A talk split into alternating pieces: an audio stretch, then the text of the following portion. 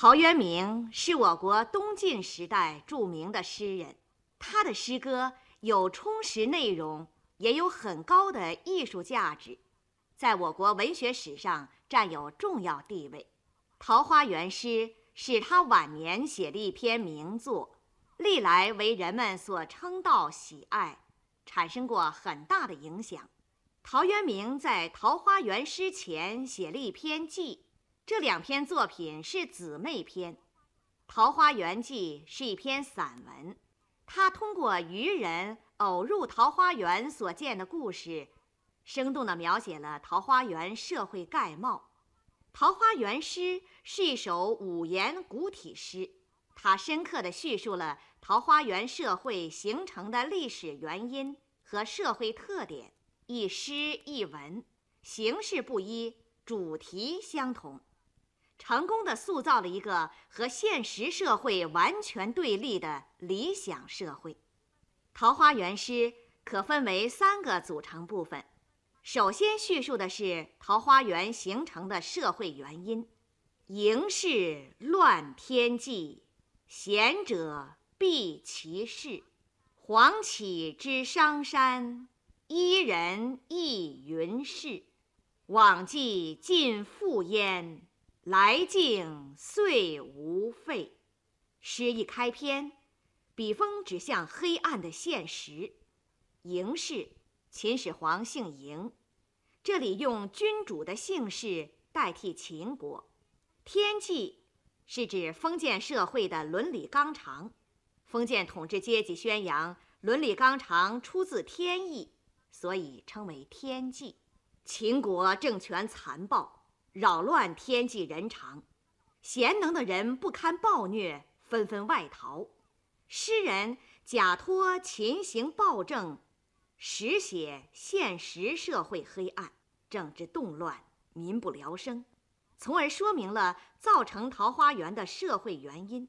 逃避秦乱、寻找乐土的人很多，有知名的隐士，也有下层的人民。黄启。指的是夏皇公和齐礼记这两个人是秦末汉初有名的隐士，他们和东园公陆李先生曾隐居在商山（现在的陕西商县东南）。伊人是指桃花源中人。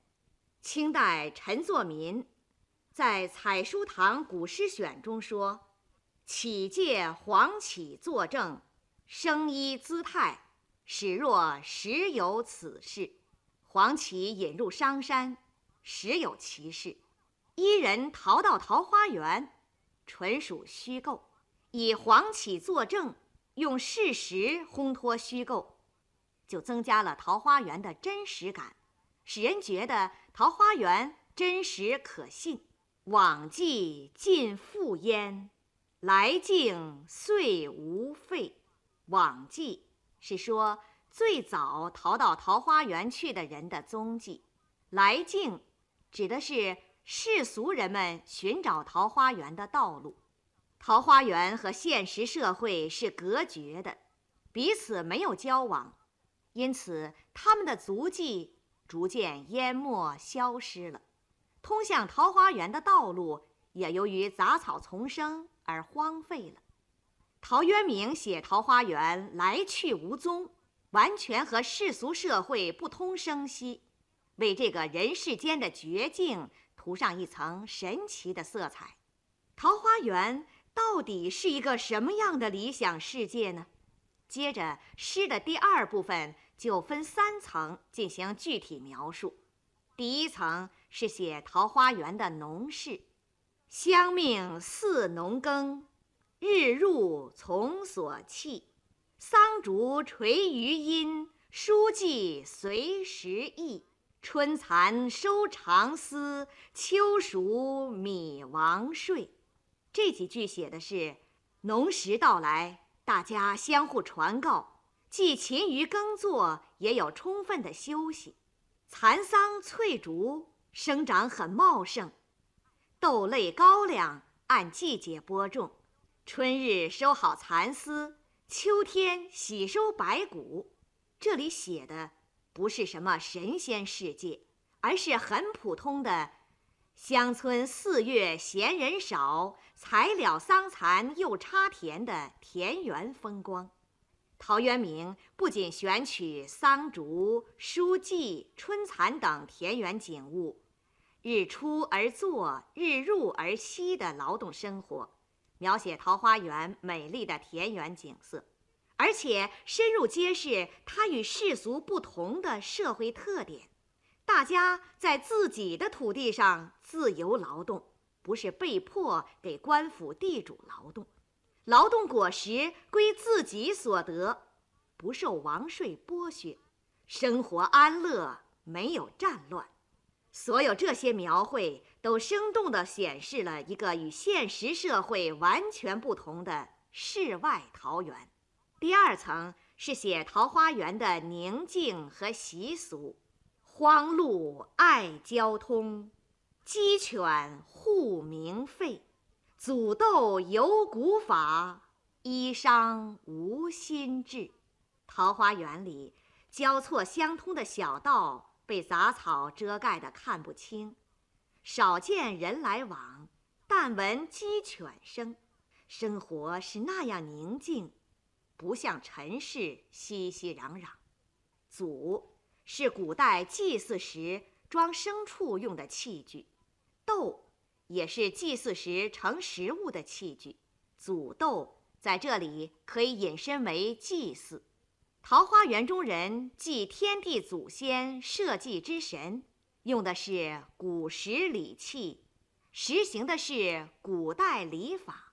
男女衣着依旧是传统服装，没有更换新的式样。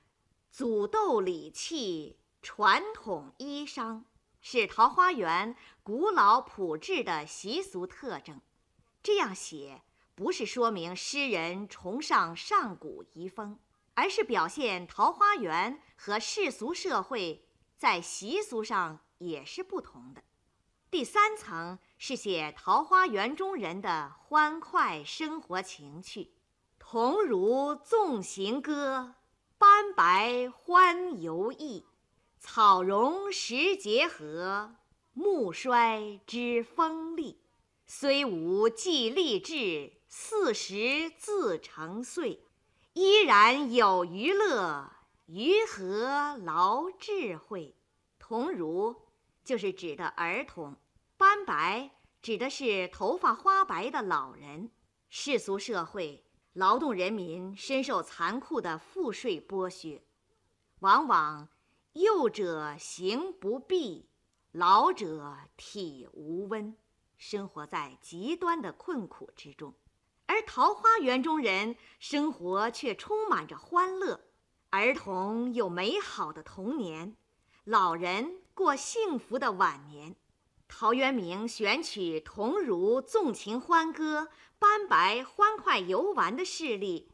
热情歌颂了桃花源中人怡然自乐的生活。晚唐诗人聂夷中写有一首田家诗：“复耕原上田，子主山下荒。六月禾未秀，官家已修仓。”深刻地反映了下层人民无论怎样勤用智慧开荒耕作。劳动果实都入了官家粮仓，自己却无隔夜粮。而桃花源中人远离充满压迫剥削的乱世，他们虽然没有记载节令的岁历，却能凭借生活经验辨别四季节气的变化。草生长就知道到了暖和季节，树叶落能觉察寒冷季节来到。用不着多用智慧就能过上欢快的生活，有的人以此说陶渊明主张不劳智慧，决胜气智，这恐怕是误解了诗人的原意。以上写的几个不同侧面，完整的描绘出桃花源是一个没有剥削、人人劳动、自食其力、安居乐业的理想社会。接下来。是诗的最后一个部分，抒发诗人对桃花源的赞颂和向往的情怀。其宗引五百，一朝场神界。淳伯寄一元，玄复还幽闭。借问游方士，烟侧尘嚣外。愿言聂清风，高举寻无弃。其踪隐五百，桃花源的奇异踪迹隐蔽五百年。从秦朝到晋代太元年间，有五百余年。这里是取其整数。淳伯本指酒的淳伯，这里说的是桃花源和世俗社会风气的淳朴和交薄。桃花源人与人的关系是真诚的、相爱的，甚至对来自世俗的愚人也亲如一家。设酒杀鸡做食，盛情款待，完全没有世俗社会那种你欺我诈的风气。两种社会，不同本源。桃花源虽然散发人间烟火，有强烈生活实感，但它不是现实社会，而是存在于世外的神奇世界。它隐蔽时间很长。世俗经历秦、汉、魏、晋四个朝代，渔人偶入桃花源，他向世俗社会敞开一下那神奇般的境界，又立即隐没不见了。陶渊明如此渲染桃花源其中忽隐忽现、变幻莫测，更显示了诗人神往的理想境界与世俗社会不同。神奇的桃花源是令人向往的，但又无法找到它。借问游方士，烟侧尘嚣外。游方士说的是游于方内的世俗之事。古代道家称现实社会为方内，世外仙境为方外。尘嚣以多灰多声形容喧闹的尘世。桃花源不可知，鼓吹神仙之说的方式也不能预测，但是陶渊明还是愿乘着清风高飞，去寻找和他志趣契合的理想世界。愿言聂清风，高举寻无弃，表现了诗人追求理想社会的强烈愿望。我们分析了这首诗以后。一定会提出这样的问题：陶渊明为什么写《桃花源》？它有什么意义呢？桃花源社会是不可能实现的乌托邦，但并不是凭空虚构，而是有现实社会和诗人生活的基础。陶渊明生活在东晋和刘宋王朝交替的时代，阶级矛盾尖锐。社会动乱黑暗，阀门士族地主大量兼并土地，赋税徭役繁重，军阀兵祸连结，广大人民深受残酷压迫剥削和战乱的痛苦，纷纷外逃寻找安身乐土。据史书记载，陶渊明的家乡江州，百姓寥落。而义调送迎不得止息，逃亡去救不必忧身，真实的反映了江州人民不堪赋税、徭役、战乱的压迫威胁，向深山幽谷逃亡的事实。营是乱天际，贤者避其事，就是这种现实情况的艺术反应。陶渊明出身在官僚世家，但此时家世中落，政治上很不得志，一生只做过几任小官。他断断续续在官场生活十三年，目睹上层社会黑暗，官场腐败，不愿和统治阶级同流合污，终于愤然走上服衣归田、隐居不仕的道路。陶渊明归隐后，过着躬耕自资的生活。晚年亲自参加一些农事活动，看到了战乱给农村带来破败和饥荒的悲惨景象，在和农民的交往中，进一步了解到他们的痛苦和愿望，特别是自己家遭火灾和战乱之害后，生活很困难，甚至衣着褴褛，向人乞食。更加促使他对黑暗动乱的现实社会的不满，对人民的同情，因而写出不少反映田园生活的诗文，《桃花源诗并记》就是其中千古流传的名篇。这首诗的内容，揭露了营市乱天际的黑暗现实，喊出了“秋黍米王税”的呼声，表达了。同如纵行歌，斑白欢游意，这样要求过和平安乐生活的愿望，在一定程度上反映了人民摆脱压迫剥削和贫困生活的要求，表现了诗人对现实社会的大胆否定，对理想社会的热烈追求。一千多年前，一个士族阶级的诗人。能提出这样的社会理想，是很可贵的。尽管陶渊明理想的桃花源社会是不可能实现的空想，但正如马克思、恩格斯评论空想社会主义者欧文等人学说时所说的，它含有十分虚幻和空想的性质，但它们终究是属于一切时代。最伟大的志士之列的，他们的著作抨击现存社会的全部基础。陶渊明的《桃花源诗并记》就发挥了这样的作用。桃花源诗也有它的时代局限。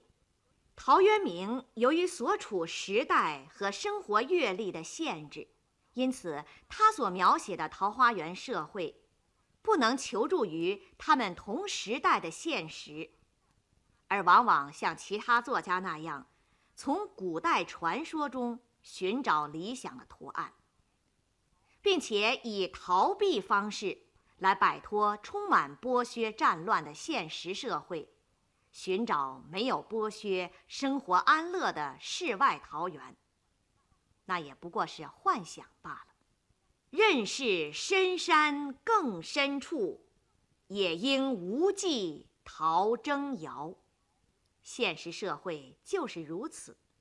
当然，我们也不能超越诗人所处的时代阶级的局限，去苛求古人。桃花源诗在艺术上也是很有特色的。清代邱家穗在《东山草堂陶诗简》中。评论桃花源诗特色时说：“设想甚奇，只于污浊世界中另辟一天地。”这的确是桃花源诗一大特色。这首诗想象是丰富奇特的，它描写桃花源社会不是虚幻的仙境，而是普通的田园生活。这种田园生活。又是现实世界找不到的，它融合了诗人美好的想象。这里没有官府上门催租逼税，官吏捉人服役，看不见战乱造成田园荒芜的景象，人们过着宁静安乐的生活。不仅如此，诗还以奇特的想象。写桃花源隐蔽五百余年，方士不能预测，世俗之民寻找不到，极力渲染它的神奇。诗人把清淡的田园景物、浓郁的农村生活气息、热爱村居生活的感情、对理想社会的美好向往融合一起。塑造了一个不平凡的艺术境界。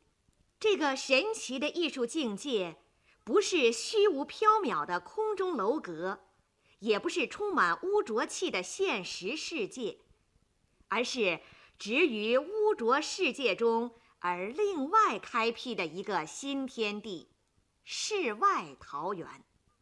它既给人以强烈的真实感，又富有浓厚的浪漫主义色彩，使人感到既亲切可信，又可望而不可及。无怪乎后来诗人发出“桃源望断无觅处”的感慨。清淡自然的诗风，这是桃花源诗另一鲜明特色。桃花源是虚幻的，但陶渊明并没有完全运用夸张手法来写幻想的艺术形象、幻想的生活画面，表现桃花源这个幻想世界。相反，基本上运用的是现实主义手法。他以清淡的笔墨，把虚幻的桃花源描写在常见的农村景物里。熟悉的日常生活中，田园景物是那样清新，村居生活是那样富有情趣，生动地描绘出一幅安乐宁静、散发泥土香的田园生活图画。这幅图画没有浓墨重彩，而是清淡水墨。我们读桃花源诗。仿佛身临其境，进入桃花源生活画面，目睹田园风光，感受到田园生活的乐趣，受到强烈的艺术感染。桃花源诗的语言朴素自然，它描写田园艺术形象，随手拈来，不是雕琢，毫无华丽辞藻。抒发对田园生活热爱感情，好似胸中自然流出，不娇柔造作，表现田园生活情趣，充满沁人心脾的清新气息。陶诗由于有高度的艺术锤炼功夫，才有朴素自然的语言特色。桃花源诗的清淡自然的诗风。反映了陶渊明田园诗的风格，这种诗风给当时近代礼过其辞、淡乐寡味的空虚文坛带来勃勃生气，对后世作家产生了很大影响。唐宋时代许多著名诗人都推崇陶诗，陆游晚年还用“学诗当学陶”。来勉励自己，可见陶诗诗风影响之大。刚才介绍的是陶渊明的《桃花源诗》，由向玉才写稿，王欢播讲。